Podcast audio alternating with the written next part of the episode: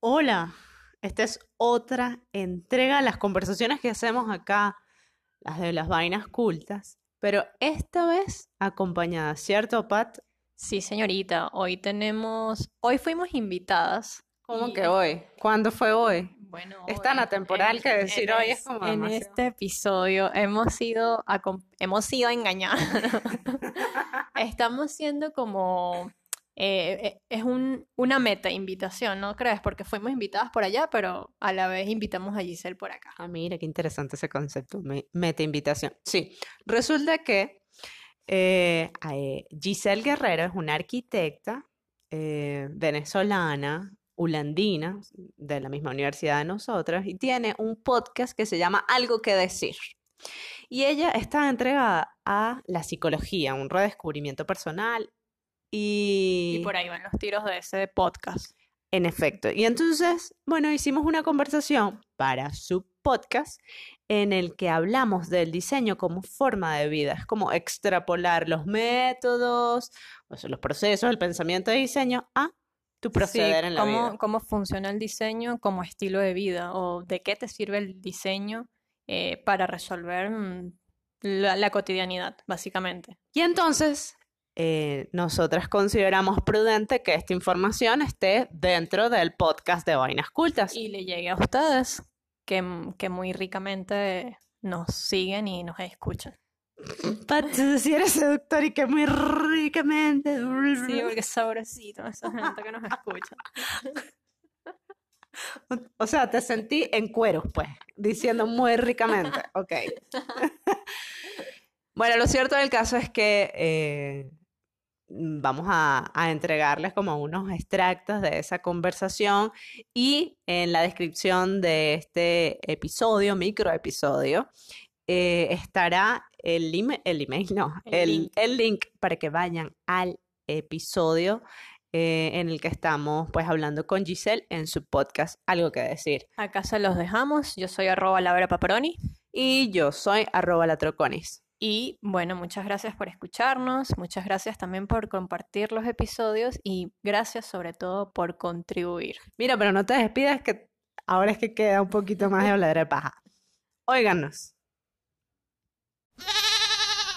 Em, en- cuando hablamos de diseño, nosotros sabemos que vamos a tener un tiempo de- del proceso de ideación, luego de la ejecución, y, y, en la vida también hay tiempos. En la vida los resultados no se ven de la noche a la mañana, hay unos procesos reflexivos, creativos, luego tú empiezas a ejecutar y en la ejecución te vas a dar cuenta que algunos cambios van a, van a ser necesarios porque te vas a tener que adaptar a los recursos que hay disponibles es- en, en diseño como que estamos más familiarizados con, con que todo tiene una etapa, unos tiempos, eh, unos recursos y nos cuesta un poco quizás llevar eso a la vida. Necesitamos evaluar lo que ponemos en práctica, que a veces no le damos ni siquiera el, el- el tiempo para evaluar eso. Para Y testearlo, Quizás sí. tome más Sí. tiempo a la evaluación que el mismo desarrollo de. Y el que no entienda de tiempos que se meta en una obra, a ver, que le- Una obra- una obra de arquitectura. Totalmente. yo creo que es como la máxima de entender cómo es la vida, o sea, es, la metáfora, la vida, una obra de arquitectura. sí, Qué correcto. interesante, mira. Porque no. Fíjate que No. Cuando hablamos de una obra, eh, vamos a imaginarnos un edificio, lo más importante para arrancar es que tenga muy buenas fundaciones. Si las fundaciones fallan, ese edificio no importa lo bello que sea, la calidad de la construcción, si esas fundaciones no están bien hechas, ese edificio se va a caer.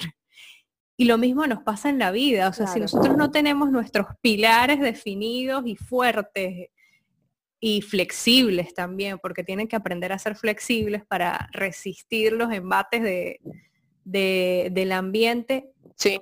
nuestra vida no va a soportar. No. Pero sí entender que, que debemos respetar el proceso, que debemos además em, como internalizar cada, un- cada fase de- de- del proceso y que va a tomar tiempo. Sí que, sí que toma. La vida es un proceso, diría Biff. Eh, Enjoy the ride. Totalmente, totalmente. En este tema del diseño y las vivencias, una parte muy importante que siempre va a estar eh, adherida a cualquier vivencia, que son las emociones. Nosotros en diseño las evocamos, las transmitimos, tratamos de crear ambientes que despierten algún tipo de emoción, pero en la vida no las evocamos, en la vida las sentimos. Y, esas emociones pueden afectar nuestras decisiones, pueden afectar nuestro plan, eh, pueden afectar eh, y truncar un proceso. ¿Qué, cómo, ¿Cómo manejarían ustedes las emociones desde el punto de vista del diseño? Em, primero tenemos que hacer un reconocimiento que las emociones no, no tienen un plan. O sea, ellas están ahí y dependiendo de lo que pase eh, con nosotros y alrededor, van a aparecer y te pueden sorprender. Es un poco así como el mundo en el que estamos viviendo como también. el mundo Vika, sí. Sin embargo, el mundo Vika, ¿qué es el mundo Vika? El mundo Vika es vulnerabilidad, es volatilidad, es incertidumbre, es, mm, eh, es ambigüedad, sí. ¿verdad? Sí. Y la C. ya vendrá. ya, ya, la sé. Siempre se nos olvida una letra. Pero que en contraparte de eso existe lo que, se, lo que le llaman es inteligencia emocional, que de alguna manera uno también lo aplica en el diseño porque cuando estás diseñando un espacio un producto, pues obviamente siempre quieres generar una emoción. Complejo, complejo, complejo, complejo. Esa es la C de ok. Es que es tan compleja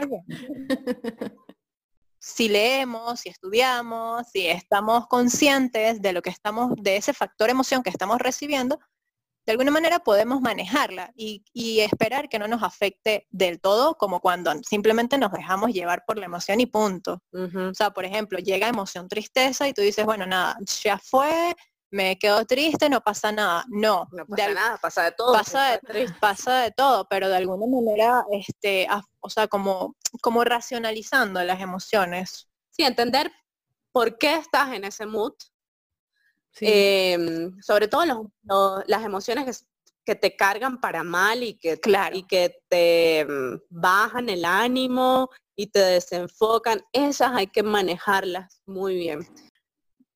Es que para, para la depresión, estudiar, de verdad. Para la rabia, dormir.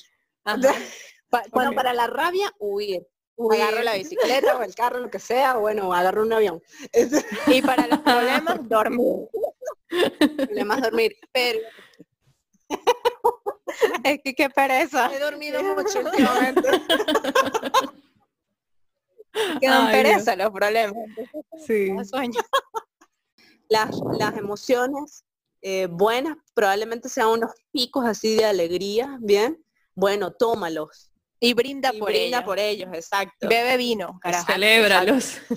Eh, y agarras ese impulso que te da la emoción buena para, bueno, seguir trabajando en tu, en tu calidad de vida, en tu estilo de vida también.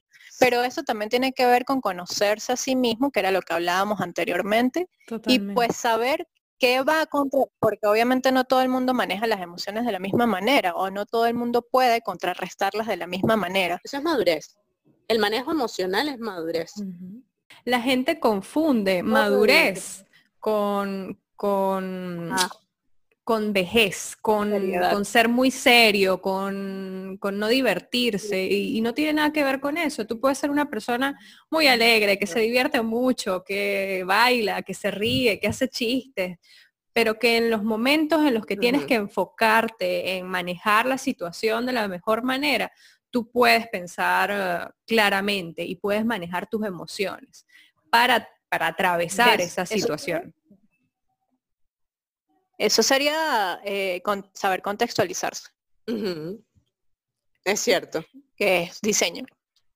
Totalmente. Entonces, el diseño es aplicable para todas nuestras áreas, para la madurez, para, para todo. El diseño para la vida. Diseño para la vida. Diseño para la vida. Ok, que hay palabras claves en el diseño que lo pudiésemos llevar a, a las cosas que queramos conseguir en la vida o al tipo de vida que nosotros eh, queramos tener y es que algo sea eh, viable, o sea, que se lleve a cabo, que sea factible, es decir, que lo podamos eh, ejecutar, que tengamos las herramientas y los recursos para poderlo hacer, que sea deseable además, o sea, que nos llene, que nos permita estar plenos con esa con esas acciones, decisiones, con esa con ese encuentro, ¿verdad? Eh, que sea sostenible también. Exacto. Eh, la, sostenibilidad no solamente es el mero hecho de, haber de tener un respeto con el ambiente y con el entorno, sino también que sea sostenible en el tiempo, o escalable. O sea, hay una serie como de atributos que, que mm, están como tácitos en cada desarrollo del diseño que lo podemos extrapolar a nuestra vida y lleva, tenerlos como objetivos, ¿bien? Yo sé que tú estás hablando de diseño en la vida, evidentemente, pero estaba pensando en una relación romántico-sexual con alguien. Y es totalmente válido, porque evidentemente, pues, mm, si tú quieres una relación es para aprender, para apoyarte, para mm, querer, para ser querido también. Y todo esto que dices es básicamente eso, o sea, son, es lo que tú esperas de la persona y lo que tú le vas a dar. O sea, es un, sabes, es como, eh, es un feedback, pues, das y recibes. Sí, es un Y eso pasa que haber correspondencia. Eh, Exactamente. Sí, sí, sí. También te va a permitir saber con quién te vas a alinear para lograr tus objetivos, porque, por ejemplo, si tú quieres ser una persona viajera, tú no te vas a buscar parejas o amigos que su sueño sea vivir siempre en el mismo lugar, que no tiene ganas de cambios, que lo que quiere es eh, sacar raíces en un lugar específico y más nunca moverse. O sea, cuando tú empiezas a evaluar las oportunidades que te da el entorno, pues también empiezas a entender cuáles personas que están en el entorno quieres que pertenezcan a tu equipo para que te ayuden a ti a construir tu proyecto de vida y a las que tú también vas a ayudar a construir su proyecto de vida. Y ahí entro donde hablaba hace rato Pat de, la pareja, de cuando tú estás buscando unirte con otra persona y quieren crecer juntas y tienen, tienen proyectos tanto individuales como un proyecto en común pero va a partir siempre del conocimiento primero de nosotros como individuos para poder saber con quién nos tenemos que alinear, con quién vamos a formar equipo. Sí, en efecto, es importantísimo eso porque si no al final terminas viviendo la vida de alguien más. O, o son par de incomprendidos y entonces la, el tiempo eh, se gasta en disputas o en negociaciones cuando todo pudiese ser mucho más fácil. ¿bien? Sí, como más mm, fluido quizás. Sí, también pasa en estudios de diseño, en compañías, en emprendimientos, en una agencia, en una tienda, en una familia. tengas familia también, en la medida, los amigos también. Los amigos quizás sean como la mejor referencia con las personas que tú compartes, ¿no? También porque es el grupo etario, porque a lo mejor este, tú los conociste desde muy chamita, o sea, los, sí, los amigos son una buena referencia como para decir, es como personas con las que me entiendo y no tienen tantos prejuicios como pudiesen tener otras, ¿bien? Que eso también es importante, el bajar los prejuicios, eso es parte de ser creativo y, y parte de ser diseñador, para eh, poder tener amplitud hacia la vida. Ajá. Em, qué importante es tener ese equipo con el que tú te alinees filosóficamente, ¿verdad? Para poder ejecutar eh, más, puede ser más rápido y puede ser como más afinado, más, más, mm, sí, sí, sí, es como como mejor, sí, como mejor desarrolladito. Evidentemente cada individuo tendrá su toque personal, ¿verdad? Claro, Pero lo importante es que no haya choques tan fuertes porque se te va la vida en choques. Bueno, eso, eso pasa cuando te encuentras, cuando eres una persona que va por la calle del medio y te encuentras con personas burdas radicales o cuando eres de un extremo y te encuentras con gente que es de otro extremo. O sea, eh, yo creo que si todos fuésemos por la calle del medio. Ay, no, qué aburrimiento. Sería genial. Yo prefiero la diversidad. Pero es que la es vida- un conflicto, es una bolita de conflicto. Si estuviésemos todos por la calle del medio, todos fuésemos libranos y tal. No, No, no, no, no, todos fuésemos libranos. hay que No resolver conflictos, No problemas. vengas tú.